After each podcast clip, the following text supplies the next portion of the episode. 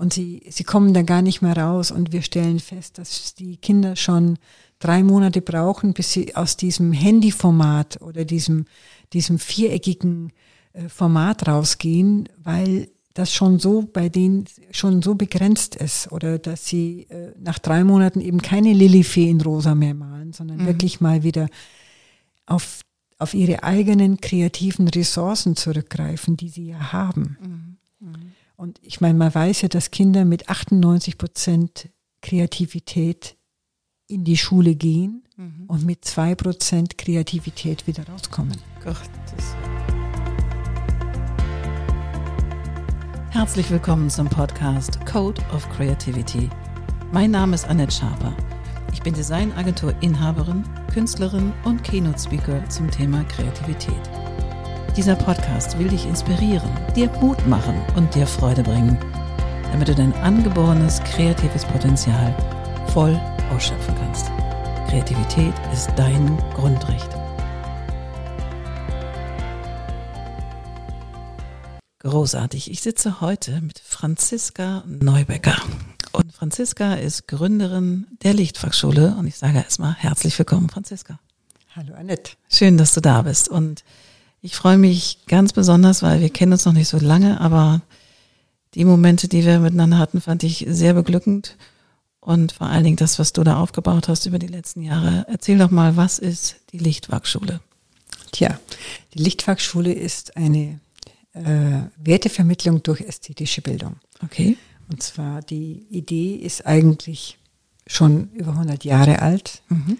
Und Alfred Lichtwag, der erste Direktor der Hamburger Kunsthalle, hatte für sich ähm, gesehen, dass Kunst für alle da sein soll und allen von Nutzen sein soll. Mhm. Und nach, diesem, nach dieser Idee hat er die Kunsthalle konzipiert. Und äh, deswegen haben wir, haben wir diese Lichtwerkschule, die bis 1933 in Hamburg bestand mhm. und durch die Nazis dann sich äh, aufgelöst wurde, haben wir praktisch in 2.0 wieder mhm. rausgeholt und haben gesagt, so eigentlich ist die so aktuell wie damals. Mhm. Und wie bist du insgesamt drauf gekommen, die Lichtwerkschule zu gründen? Weil das ist ja auch ich meine, du warst damals ähm, sehr engagiert bei der Lichtwag-Gesellschaft und dann zu sagen, nee, ich gründe jetzt eine Schule und kümmere mich um Kinder in Stadtteilen, die nicht ganz so gut bestrahlt sind und die vielleicht ja einen niedrigeren sozialen Index haben. Ja, wir hatten in der Lichtwag-Gesellschaft einen, ähm, eine Frühförderung für oder für begabte Jugendliche entwickelt, mhm. 2004, mhm. und äh, hatten aber nur Bewerbungen von äh, Schülern aus äh, bürgerlichen Stadtteilen und haben uns gewundert, komisch, es gibt ja auch Steilshoop, Jenfeld, Billstedt, da gibt's Gymnasien, wieso bekommen wir da keine Bewerbungen? Mhm. Und die Lehrer sagten uns dann, tja, die Kinder haben eine andere kulturelle Identität. Und dann haben wir gesagt, ja, wenn die eine andere kulturelle Identität haben, dann müssen die ja gerade zu uns kommen. Dann müssen sie sich ja gerade mal mit dieser kulturellen Identität, die bei uns in den Museen ist, wo der wo unser Culture Code hängt, genau. äh, äh, mal beschäftigen, denn sie leben ja hier. Sie, sie wollen ja auch hier bleiben. Sie sind ja ein Teil unserer Gesellschaft. Ja. Und die sagten dann, ja, dann müsst ihr ein bisschen früher anfangen. Dann müsst ihr eigentlich in der Grundschule anfangen. Okay. Tja, und das habe ich dann gemacht. Das habe ich dann ausprobiert. Okay, und wie kann ich mir das genau vorstellen? Also ihr seid dann in die Schulen gegangen, habt mit den, mit den Lehrern und Rektoren gesprochen und Rektorinnen und gesagt, wir wollen hier extra Kunstunterricht anbieten. Oder wie, wie war der Beginn? Also wir haben das nicht an den Schulen festgemacht, sondern wir haben das an den Stadtteilkultureinrichtungen festgemacht, ah. weil die sind ja das niedrigschwellige Angebot in den Stadtteilen, das von allen besucht wird. Und vor allem von Kindern, ähm, die zu Hause nicht so viel Unterstützung bekommen, mhm. weil die müssen sich ja in der Regel immer selbst versorgen, ein mhm. Stück weit. Mhm. Und dafür gibt es diese Stadtteilkultureinrichtungen, okay. die also eine entsprechend, entsprechende Angebote haben. Mhm. Und äh, ja, und dann haben wir die angefragt und die sagten, super Idee, auf die Idee ist noch keiner gekommen, das machen wir. Da mhm. machen wir mit. Mhm. Und haben das ihren ähm, sag ich mal, ihren Kindern gezeigt und dann haben wir die Eltern eingeladen. Mhm Denn die Eltern äh, sind ja in der Regel, haben auch einen anderen kulturellen Hintergrund als äh, Bio-Deutsche, sage ich mal. Oder Bio-Deutsche. Bio-Deutsche. Ich glaube, mich schlapp. Ach, köstlich. Als Bio-Deutsche. Okay, ich bin eine ja. Bio-Deutsche. Bio-Hamburger sozusagen. Ja, genau. Oder international.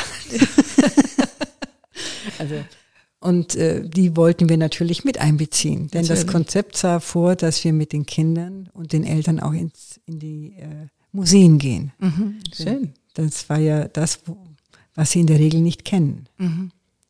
Und wie ist das angekommen bei den Kindern? Ich könnte mir vorstellen, das war ja eine ganz neue, andere, bunte Welt, die da für die aufging, oder? Ja, also ich muss sagen, die waren extrem äh, zugewandt, mhm. waren sehr pünktlich, waren immer dabei, mhm. waren sehr äh, interessiert und die Eltern, vor allem das war eigentlich das Spannende, dass die Eltern, die gesagt haben, naja, mein Kind soll das jetzt mal machen, mhm. ähm, nach einem halben Jahr sagten, äh, wenn wir dann sagten, so der Kurs ist beendet, wir machen jetzt äh, in ein paar Monaten den nächsten Kurs, dass sie anriefen und sagten, also Aische kommt. Mhm. Und dann haben wir gesagt, ja, wie, äh, wie Aische kommt. Ja, Aische kommt. Ja, wo kommt, ja, wie, wo kommt sie hin? Ja, Aische kommt. Ach, äh, zu wem? Äh, zu Mona. Okay. Und da wussten wir, aha, die ist in Langenhorn im, im Kulturhaus Ella. Mhm. Da äh, findet der Kurs statt und Aische darf weiter diesen Kurs mitmachen. Wie toll, wie toll. Und dann ist es ja jetzt gewachsen über die zehn Jahre, glaube ich. Machst du ja. schon? Zehn Jahre. zehn Jahre. Und ihr habt auch, finde ich, eine ganz tolle Kooperation ja mit Künstlern. Das heißt, ihr habt wie viele Künstler unter Vertrag sozusagen, die für euch Ambassadore sind? Also im Moment haben wir 16 Künstler, mit denen wir arbeiten. Mhm. Und das war auch das Grundkonzept, dass natürlich die Künstler, also dass nicht nur die Kinder gestärkt werden durch Kunst, dass, mhm. sondern dass vor allem die Künstler auch gestärkt werden. Mhm. Äh, dass sie eine Möglichkeit haben, äh, sage ich mal, ihren, das, was sie als Künstler auszeichnet, nämlich ihre Kreativität, wirklich auch weiterzugeben auf Augenhöhe mit mhm. diesen Kindern äh, und äh, dass sie damit auch ihr Geld verdienen, sei es um das Atelier zu bezahlen oder mhm. den Kühlschrank zu füllen. Mhm. Schön. Und wie kommst du an die Künstler? Also kommen die zu dir oder ist das oder wie triffst du die? Also also hast ein großes Netzwerk wahrscheinlich und Genau, großes Netzwerk aus, äh, aus der Lichtwerkgesellschaft mhm. und aus meiner früheren Tätigkeit von der Agentur Kunstraum mhm. als Kunstberater. Und ähm, inzwischen ist es so, dass viele Künstler eben hören, ah, die Lichtwerkschule macht das und das, das möchte ich gerne machen, denn mhm. es ist eben nicht artfremd, es ist nicht äh, in der Kneipe bedienen oder Taxi fahren, sondern nee. es ist das, was sie studiert haben, was sie weitergeben können. Mhm. Dazu kommt, dass wir natürlich auch die Künstler ausbilden. Das heißt, wir, wir passen uns auch den, den, den Bedürfnissen der Schule an. Mhm. Denn inzwischen haben wir ja die Gesamtschule. Mhm. Dadurch sind wir aus den Stadtteil Kultureinrichtungen nicht mehr so präsent, wie wir das gerne möchten, mhm. ähm, sondern sind in den Ganztagsbereich der Schule gegangen und haben uns im Laufe der Zeit auf die frühe Förderung von Kindern, das heißt von fünf bis siebenjährigen konzentriert, die praktisch kurz vor der, ja, in der frühen Förderung äh, mhm. tätig sind, sprich, äh, also die auch Sprachdefizite haben mhm. und auch eine sozial-emotionale Entwicklung brauchen. Mhm. Wunderbar. Das heißt, ihr, das ist sozusagen Win-Win für beide, ne? Oder für beide Seiten, sag ich mal. Für die Kinder ist es großartig, dass sie mit Kunst in Kontakt kommen und eben nicht nur über den pädagogischen Kunstunterricht, sondern tatsächlich mit Künstlern arbeiten, deren täglich Brot es ist. Und für die Künstler ist es toll, weil sie haben einen kleinen Nebenerwerb und können das machen, was sie sowieso treibt.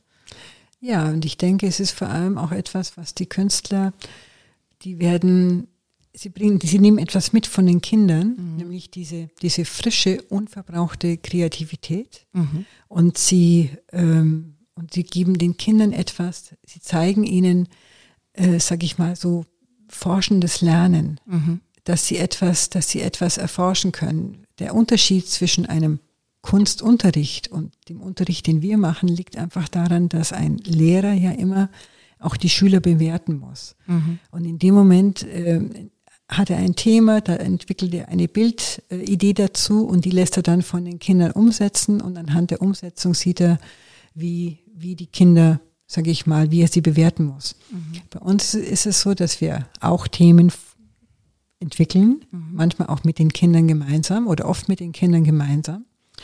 Und dass dann der Künstler, dass die Kinder selbst eine Bildidee dazu entwickeln, mhm. zu diesem Thema. Mhm. Und der Schön. Künstler bewertet es nicht. Mhm. Das heißt, er ist der Entwicklungsbegleiter mhm. in dem Moment, der dem Kind hilft, ähm, etwas umzusetzen, was es vielleicht äh, gerne möchte. Und wie wir alle im Leben wissen, wir scheitern an unseren Vorstellungen und Ideen und so geht es auch den Kindern. Und mhm.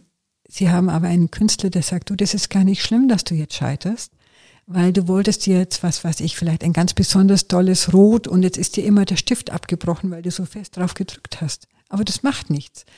Das Rot ist ja ganz toll geworden und den Stift, den können wir auch noch, den können wir noch mit dem Finger verschmieren und dann ist es, ist es sonst. Ja, das schön. heißt, die Kinder lernen damit, mit diesen Unwägbarkeiten zu leben oder damit umzugehen und das Scheitern nicht als etwas Zerstörerisches zu empfinden, sondern als etwas, was ein Anfang für was Neues ist. Mhm. Wie schön, ach Gott, wie, schön, wie herrlich, weil ich meine, mein Kunstunterricht war, ich hatte Glück, weil es mir ganz gut gelang, aber bei vielen anderen war das pure Verzweiflung. Wenn Kunstunterricht angesagt war, waren viele entweder gefühlsmäßig ausgecheckt und haben das irgendwie über sich gehen lassen. Und das ist so schade. Und das ist natürlich dann wunderbar, wenn ihr gerade in solchen Gebieten in Hamburg sowas möglich macht und die plötzlich eine Selbstwirksamkeit spüren, dass Rot nicht aufhört mit einem abgebrochenen Stift, sondern dass es weitergeht.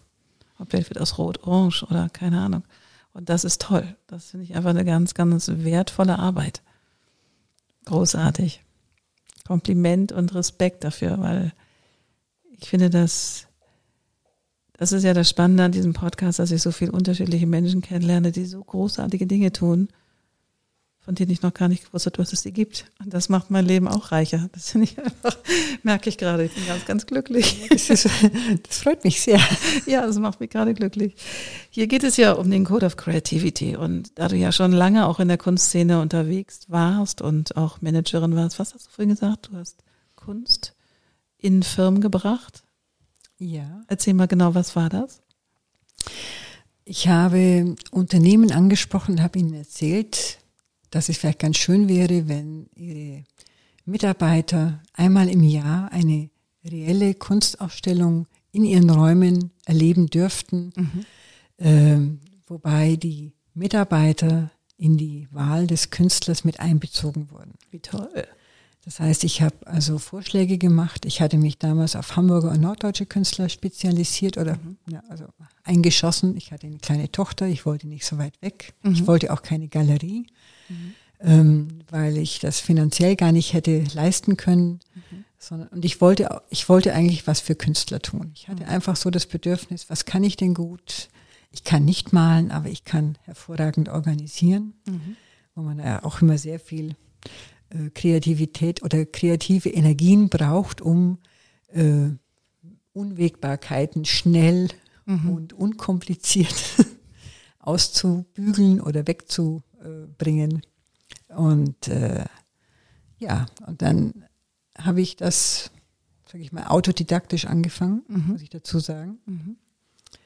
Und äh, die Unternehmen fanden das, also meine erste große Ausstellung hatte ich dann in der Hafen City das heißt, in der noch nicht Hafen City, damals mhm. war es noch, war es noch die, äh, die äh, Konsorten, mhm. also die Quartiersleute, die den Hafen, die Speicherstadt bespielten und am alten mhm. Wandraum Nummer 4, wo heute praktisch äh, ein, auch ein soziales Unternehmen, nämlich diese äh, Blindenführungen sind. Mhm. Dort hatte ich meine erste Ausstellung in einem alten Kaffeespeicher, noch mit den Kaffeesäcken drin. Abgefahren. Ja, davon gibt es auch ganz tolle Fotos noch. Schickst du mir bitte dann, kann ich das mitposten bei Instagram, weil sowas ja. finde ich immer aufregend. Also das ist, war wirklich ganz toll. Mhm. 14 Tage, die haben uns also das finanziert. Also mhm. da habe ich dann zum ersten Mal sowas wie, wie Sponsoring oder die Firmen haben das bezahlt und wir mhm. haben das Ganze umgesetzt. Wir haben vier Hamburger Künstler vorgestellt äh, den Karel Novosad, der leider inzwischen verstorben ist, ein Konstruktivist, mhm.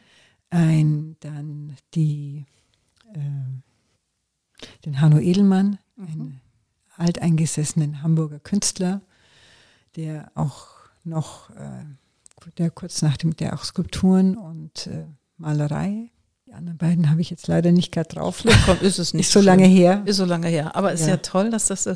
Aber wie kam das, dass du da so ein Fable für Kunst entwickelt hast? Also was ist da eigentlich Kreativität für dich? Äh, also was mich immer äh, besonders, sage ich mal, an den, an den Menschen, an dem Künstler interessiert hat, waren diese anderen Sichtweisen. Mhm. Das heißt, er hat, er hat Dinge, er hat das Gleiche gesehen wie ich und hatte einen ganz anderen Output. Mhm. Und über diesen ganz anderen Output habe ich für mich festgestellt, so kann man das auch sehen. Das heißt, ich habe unheimlich viel gelernt. Mhm. Dieses forschende Lernen, dass ein Künstler einfach sein Leben lang betreibt, wenn er in seiner Kunst ist und bleibt und immer weitergeht. Er, probiert immer wieder aus. Er guckt immer wieder, wie kann ich das noch anders darstellen mhm. oder wie wirkt es so oder wie ist es das? Natürlich verwirft er auch viel und diese, diese Kreativität, ich glaube, das ist etwas, was ein, ich weiß nicht, das einfach in mir ist. Also mhm. ich äh, war immer ein Mensch, der sehr selbstbestimmt gelebt hat und alles, was ich gemacht habe, habe ich gemacht, weil ich der Meinung war, ich glaube, ich muss mich jetzt verändern mhm. oder es muss sich irgendwas, irgendwas muss sich bewegen. Ich bin jetzt nicht mehr so zufrieden mit mir selber in meiner jetzigen Situation mhm. und, und, bin dann äh, und habe dann einen neuen Weg einge, eingeschlagen. Mhm. So. Würdest du sagen, Kreativität ist für dich Wandlung?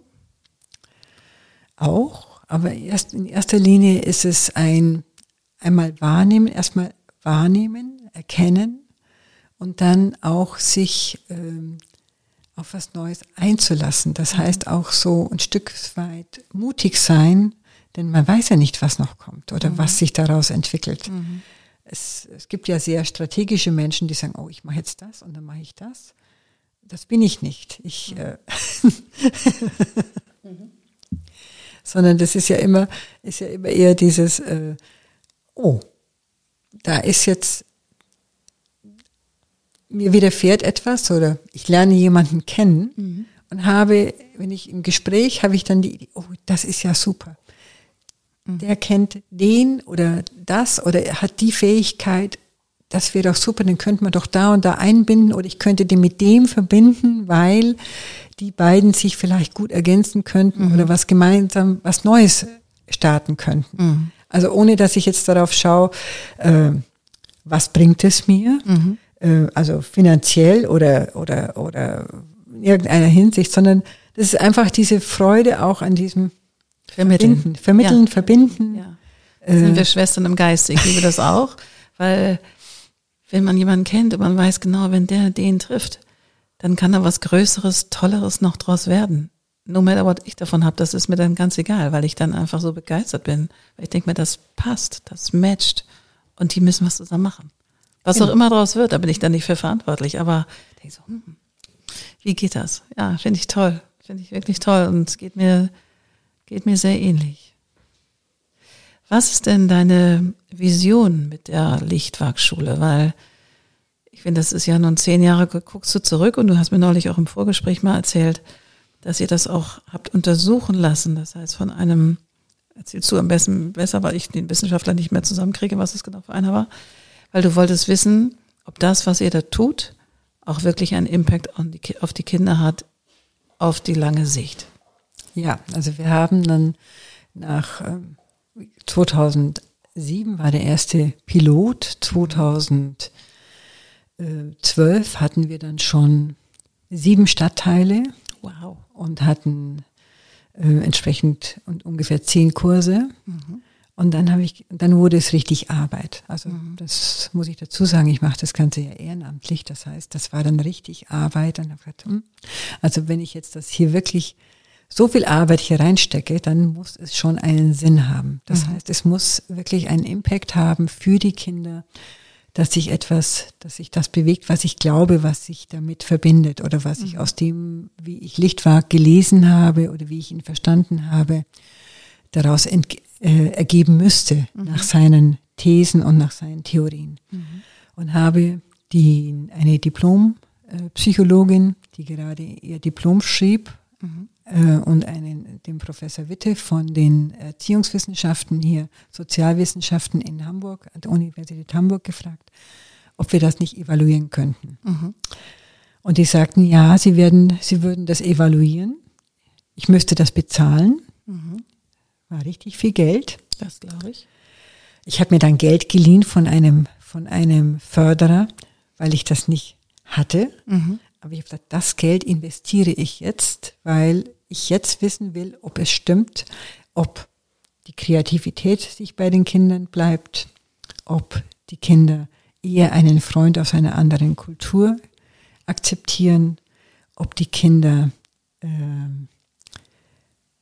selbstbestimmter oder selbstbewusster mhm. werden, äh, ob sie äh, wenig, sich weniger abgrenzen müssen, das heißt, dass sie, dass sie mehr wieder bei ähm, sich mehr in einer Gemeinschaft einfügen können. Mhm. Und genau diese Evaluierung haben wir dann durchgeführt, mhm. sehr differenziert, das heißt also eigenbestimmt, fremdbestimmt oder äh, fremdbegutachtet. Mhm. Und, ähm, und vorher bekam, bekam ich die Ansage, also Sie müssen mit dem Ergebnis leben, egal wie. Ja, klar. Okay, mhm. das werde ich dann tun. Face und, it. Ja. Genau, genau, face, face it. it. Und das Einzige, also das Überraschendste war, daran war, also alle Punkte, die wir so abgefragt haben, die waren alle positiv. Mhm. Aber das Überraschende war, dass wenn man sich die Freizeit der Kinder anschaut, verbringen sie ungefähr zwei Prozent ihrer freien Zeit in der Lichtwerkschule. Und dass man mit so wenig zeitlichem Aufwand so viel Impact hat, mhm. das hat selbst den Professor Witte überrascht. Wow, wie also toll, also, wie toll. Und weil du gerade sagtest, du machst das, machst das ja ehrenamtlich, was ich schon mal sowieso auch großartig finde. Aber wie finanziert ihr euch denn in Tutti? Weil du hast ja vorhin gesagt, dass die Künstler von euch Geld bekommen oder eine Aufwandsentschädigung, was auch immer. Wie macht ihr das? Sammelt ihr Geld oder wie, wie bekommt ihr Ressourcen? Also wir finanzieren uns über zu einem Drittel über die Honorarmittel der Schulen mhm. und zu zwei Dritteln über Spenden und Stiftungen mhm. oder über ein Bundesprogramm, das Künste öffnen Welten, das uns, äh, in dem wir angesiedelt sind seit fünf Jahren, mhm. das uns finanziert. Und natürlich arbeiten wir daran, dass wir kostendeckend arbeiten, aber die mhm. Bereitschaft, ist leider nicht sehr hoch, mhm. diese Honorarkosten zu bezahlen. Also was uns immer wichtig war, ist, dass die Künstler bezahlt werden, dass die also wirklich äh, ein Honorar bekommen, das also über dem Normalen hinausgeht und dass vor allem auch, äh, auch die Mitarbeiter, wir haben inzwischen zwei Mitarbeiter, mhm. dass die auch bezahlt werden. Mhm. So. Super, super. Und jetzt mal so ganz persönlich eigen, Franziska. Ähm, du bist ja auch schon ein bisschen länger auf dieser Welt und hast ja auch schon unterschiedliche Karrieren, sage ich jetzt mal, entwickelt und gemacht und hast bis jetzt sehr engagiert in der Lichtfahrtschule, aber auch in, dem, in der Gesellschaft. Was machst du, wenn du ein Problem vor der Brust hast, wo du denkst, hm, keine Ahnung, wie ich es mache, irgendwie muss ich das machen und was tust du dann? Also wenn du so egal was es ist, ob es was Persönliches ist oder was in der Lichtwerkschule ist, wo du denkst, oh ja, da habe ich jetzt echt dran zu knacken. Was ist so dein Code? Wie gehst du davor, dass das auch dann passiert, was du willst? Oder was du dir wünschst? Also erstmal, erstmal gucke ich mir das Problem an. Mhm. Und dann schaue ich eine Zeit lang Löcher in die Luft. Mhm, sehr gut. Das heißt, entweder ich laufe oder, ne, oder ich segel oder ich äh, bin irgendwie draußen in der Natur. Mhm. Und ich warte. Also es ist nicht so, dass ich dann sofort hektisch irgendwie ins Anpacken gehe, sondern mhm. ich warte, bis mir die Idee kommt, Mhm. bis das kommt. Schön. Und die Ruhe hast du auch, das zu entspannen. Oder wirst du zwischendurch auch hektisch und denkst, Hilfe? Nee, nein, Nee. nein. Da, ich weiß nicht, da vertraue ich drauf, dass es kommt. Und es kommt. Mhm. Es kommt irgendwie, entweder in, lese ich was und auf einmal so, oh, Moment mal, da war doch was. Mhm. Das ist doch, das ist doch genau die Idee. Ja, super. Also ich äh, reduziere mich. Also ich Mhm. kann dann, ich muss dann einfach, ich darf auch nicht zu viel Input haben, Mhm. weil ich sonst das Gefühl habe, ich bin, mein Kopf ist zu voll. Ich kriege das nicht mehr, Mhm. nicht mehr alles sortiert. Ja, kann ich gut verstehen. kann ich gut verstehen, weil der Professor Hohn sagte ja, mit dem ich auch einen Podcast hatte, wenn bei ihm nichts mehr geht, dann legt er sich einfach aufs Bett, auf den Rücken und guckt an die Decke, an die weiße Decke und das nullt. Genau. Das nullt, weil du hast keine Ablenkung und du lässt einfach die Augen. Ich sage mal, gerade wenn ich auch Designs erklären muss oder möchte oder ich möchte, dass meine Kunden aus dem linken Hirn rausgehen, da sage ich, stellt einfach mal die Augen unscharf. Wie ein, wie ein, wie ein Objektiv, was du in die Unschärfe drehst. Und dann erkennst du das Wesentliche. Und dann wieder scharf stellen. Und dann dieses, weil jeder, der Brille hat, der weiß, wie sich das anfühlt mit scharf und unscharf. Aber das kannst du auch bewusst herstellen, wenn du eine Brille aufhast. Und weil du dann nochmal wirklich reduzierter guckst und entdeckst. Jedenfalls ist das mein Mittel gewesen. Ja, schön. Ja, finde ich. Du wirkst auch sehr ausgeglichen und ruhig und gleichsam hast du so, sprühst du vor Ideen. Aber ich kann mir vorstellen, dass das dein, dein Weg ist, in Ruhe zu gehen und in weniger Ablenkung. Ja, also das muss ich haben. Ja. Das ist ganz wichtig. Ja. Was ist denn deine Vision mit der Lichtwerkschule? Weil ich denke mir, irgendwann wirst du das ja auch in andere Hände übergeben wollen. Und was ist so deine, wo soll es hingehen? Was Also ist dein ich- Wunsch? Also ich denke, dass die Lichtwerkschule oder das, was die Lichtwerkschule bietet, nämlich diese, äh, die Kinder zu stärken durch Kunst und ihnen, sage ich mal, die Augen zu öffnen, die leider durch die digitalen Medien, gerade bei den Kleinen, weil die so über, zugeschüttet sind mit Bildfragmenten im, im Kopf, weil jedes, je, alles, was sie sehen, hinterlässt ein Fragmentschnipsel im Hirn. Und, und sie, sie kommen da gar nicht mehr raus. Und wir stellen fest, dass die Kinder schon drei Monate brauchen, bis sie aus diesem Handyformat oder diesem, diesem viereckigen äh, Format rausgehen, weil das schon so bei denen schon so begrenzt ist oder dass sie äh, nach drei Monaten eben keine Lilifee in rosa mehr malen, sondern wirklich mal wieder auf, auf ihre eigenen kreativen Ressourcen zurückgreifen, die sie ja haben. Und ich meine, man weiß ja, dass Kinder mit 98 Prozent Kreativität in die Schule gehen und mit zwei Prozent Kreativität wieder rauskommen. Willen. Und das ist erwiesen, das ist wissenschaftlich, das ist nicht irgendwie wie so gedacht, sondern das ist so. Und äh, die großen, die großen Bildungsexperten überlegen ja schon, wie kriegen wir die Kinder wieder in die Kreativität zurück. Ähm, warum äh, sind die Kinder äh, aus Naturvölkern kreativer als unsere wirklich ausgebildeten. gut ausgebildeten Kindern, die voll sind mit Wissen. Mhm. Und da kommt wieder der Spruch eben von Lichtwerk, der sagt, äh, Wissen ist nicht, äh, ist nicht alles. Man, es geht, es geht, es, ich muss erst, ich muss erst, äh, ich muss erst ein Stück weit, ähm, ich muss erst etwas wahrnehmen und wenn ich ganz viel gesehen habe, dann kann ich das mit Wissen füllen. So war die ursprüngliche Schule des Sehens ange, angeleitet von, von Lichtwag oder angedacht von Lichtwag. Und für mich ist es so, ich denke, ich würde gerne Künstlern oder allen Kindern die Möglichkeit geben, mit Künstlern zu arbeiten, eben nicht bewertet zu werden, sich frei nach ihren Fähigkeiten, individuellen Wünschen zu entwickeln, auch mal als Junge in, in, in Mädchenkleidern tanzen zu dürfen, ohne dass irgendjemand sagt, du, du, du, das macht man nicht. Du bist ein Junge. Mhm. Oder Ja. auch ein Mädchen, wie auch immer. Das heißt auch, dass diese, und zwar gerade auch aus genau, gerade auch für Kinder, die einen internationalen Hintergrund haben, mhm.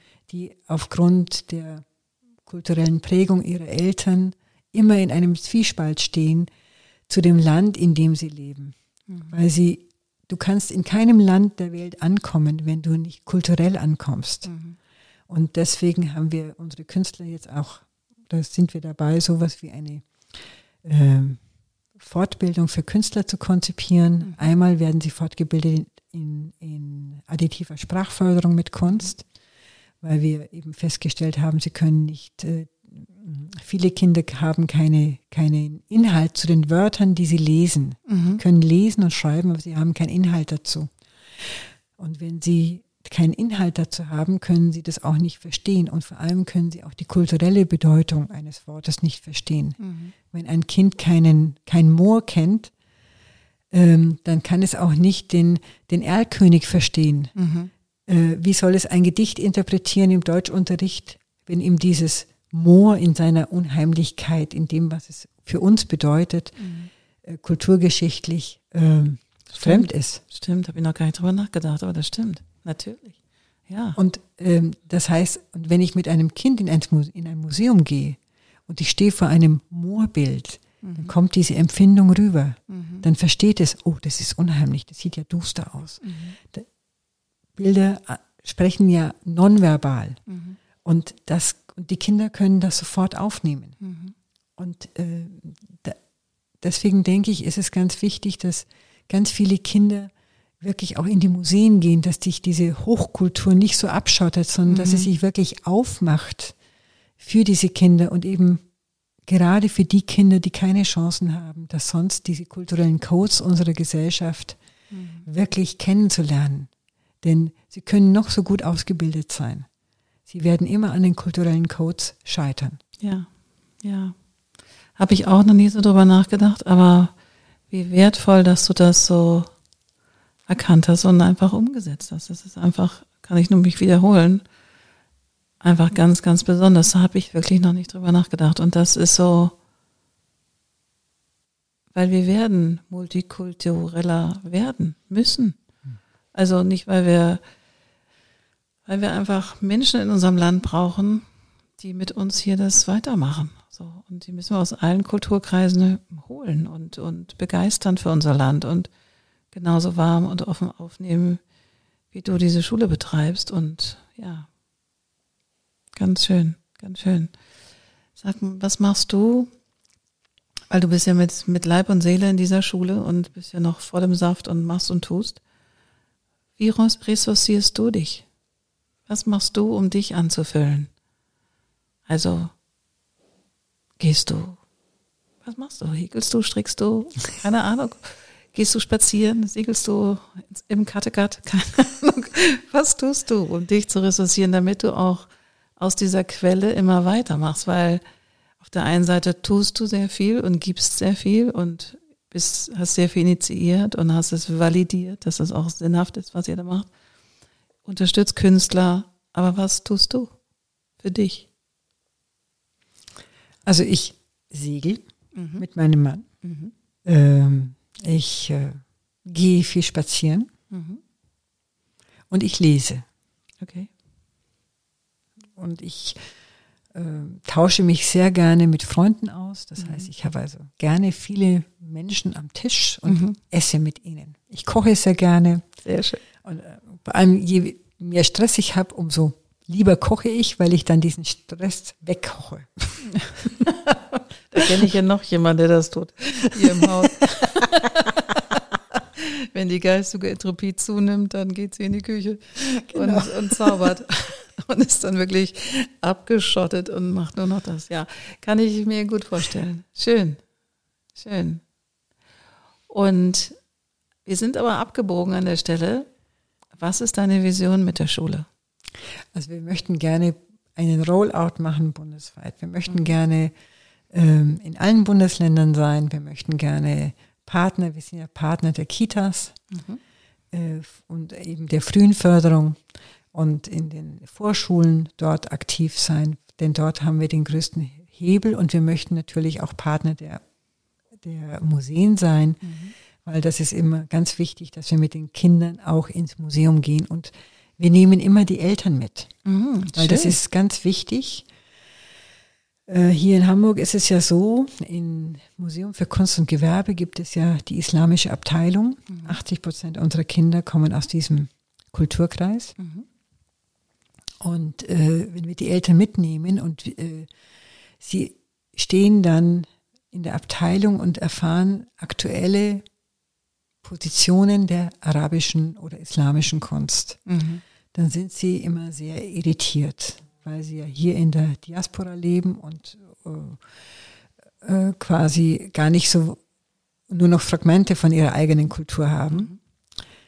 Und, und dann erfahren sie etwas, das sind die, die Farben und äh, der, der ganzen Kultur, also alles, was mit dieser Kultur verbunden ist. Und diese Wertschätzung, die, die sie da ihrer Kultur gegenüber sehen in diesem Museum, Mhm. das macht etwas mit den Eltern. Das Wie ist toll. eine, eine Anerkennung. Mhm. Und dann gehen wir mit ihren, mit diesen Eltern auch in die moderne Abteilung. Mhm. Und dann sind sie bei Fotografien von Heidemarie Trockel, da sind sie dann irritiert und dann sagen wir, so, und das ist die Gesellschaft, in der eure Kinder leben werden. Mhm. Und in dieser Gesellschaft müssen sie bestehen. Und in dieser Gesellschaft müssen sie ankommen. Da darf auch sowas gezeigt werden. Genau. Genau. Und das ist der Moment, wo das, ich sage jetzt mal, bei 90 Prozent der Eltern Klick macht. Mhm. Und sie auf einmal sagen, ja, stimmt ja. Mhm. So habe ich das ja noch gar nicht gesehen. Denn es ist ja so, wir werden, jeder Stadtteil, der im Moment als sozialer Brennpunkt gilt, der wird irgendwann gentrifiziert werden, dann wird sich woanders ein, ein sozialer Brennpunkt bilden, dann wird das wieder gentrifiziert.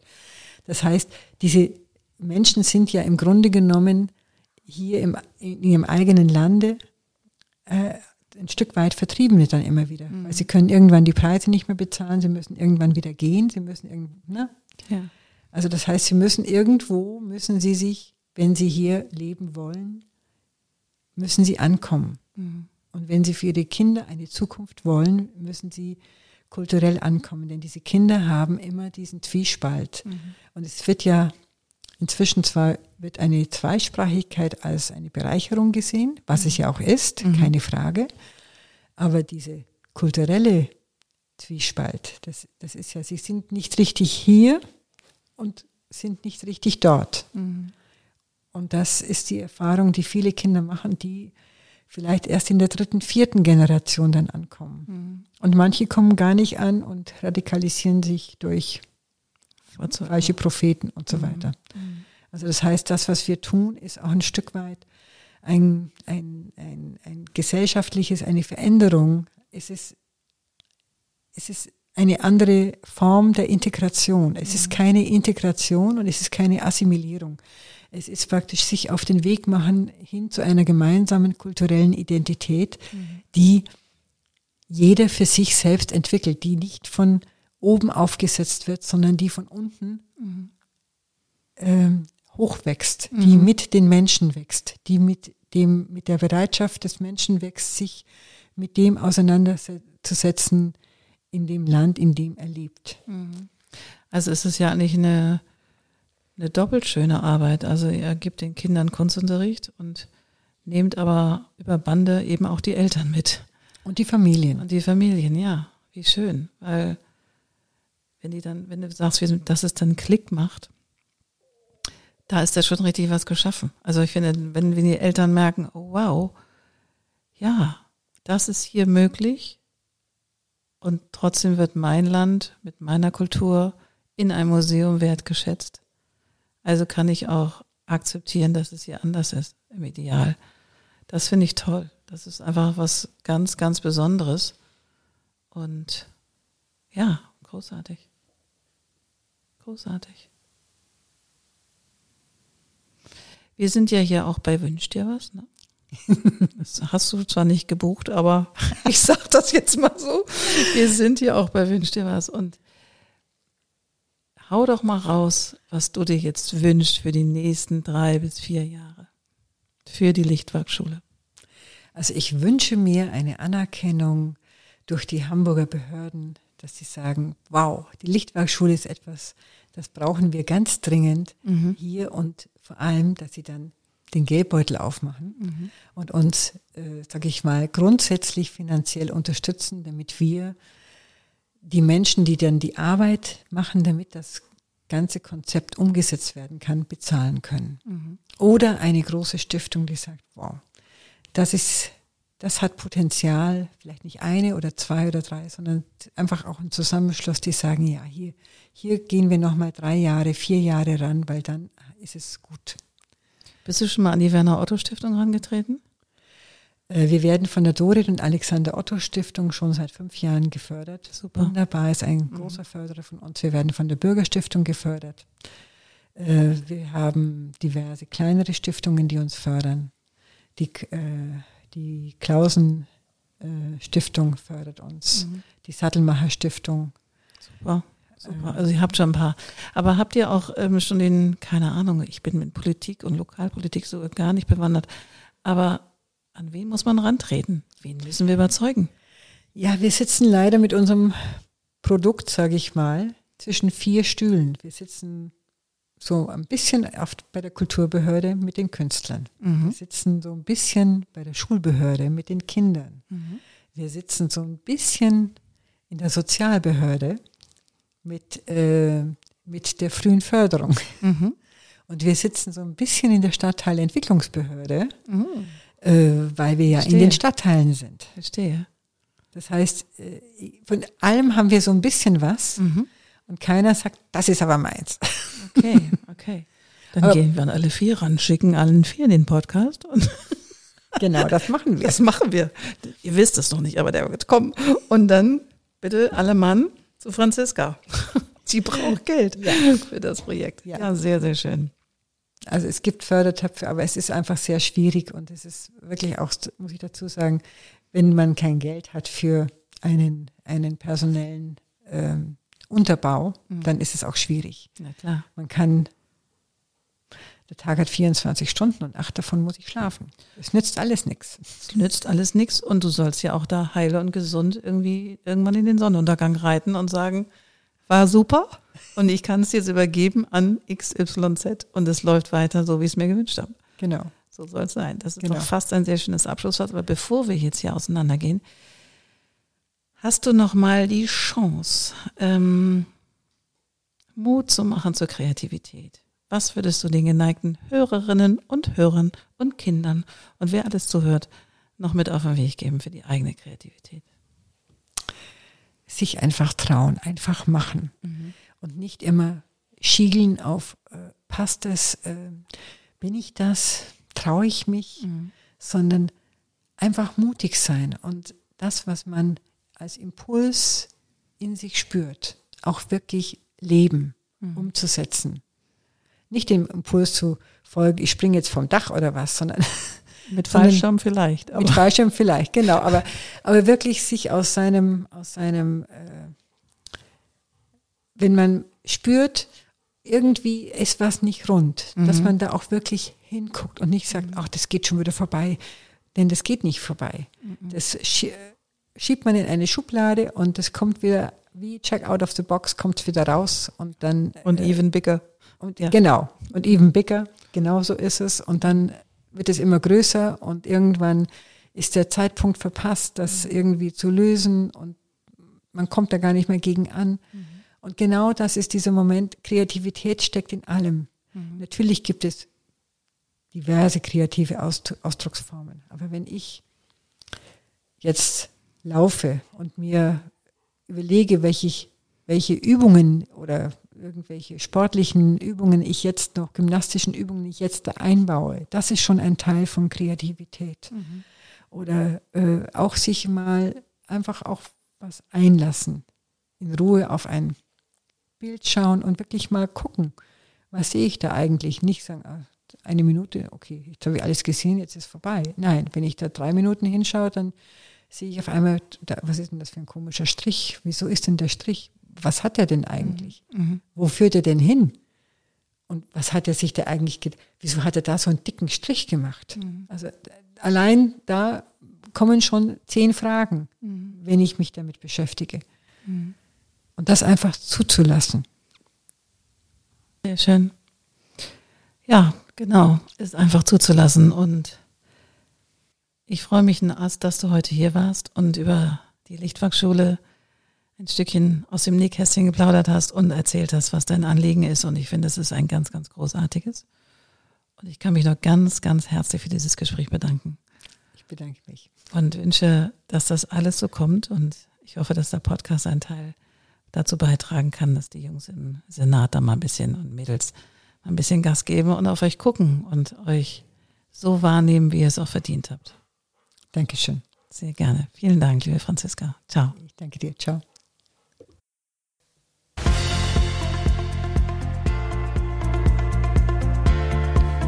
Wunderbar, das war wieder eine neue Folge vom Code of Creativity Podcast.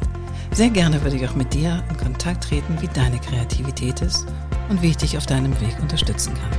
Meine E-Mail findest du in den Show Notes oder du schreibst mir eine Nachricht auf Instagram annette-sharper-coc. Bis bald.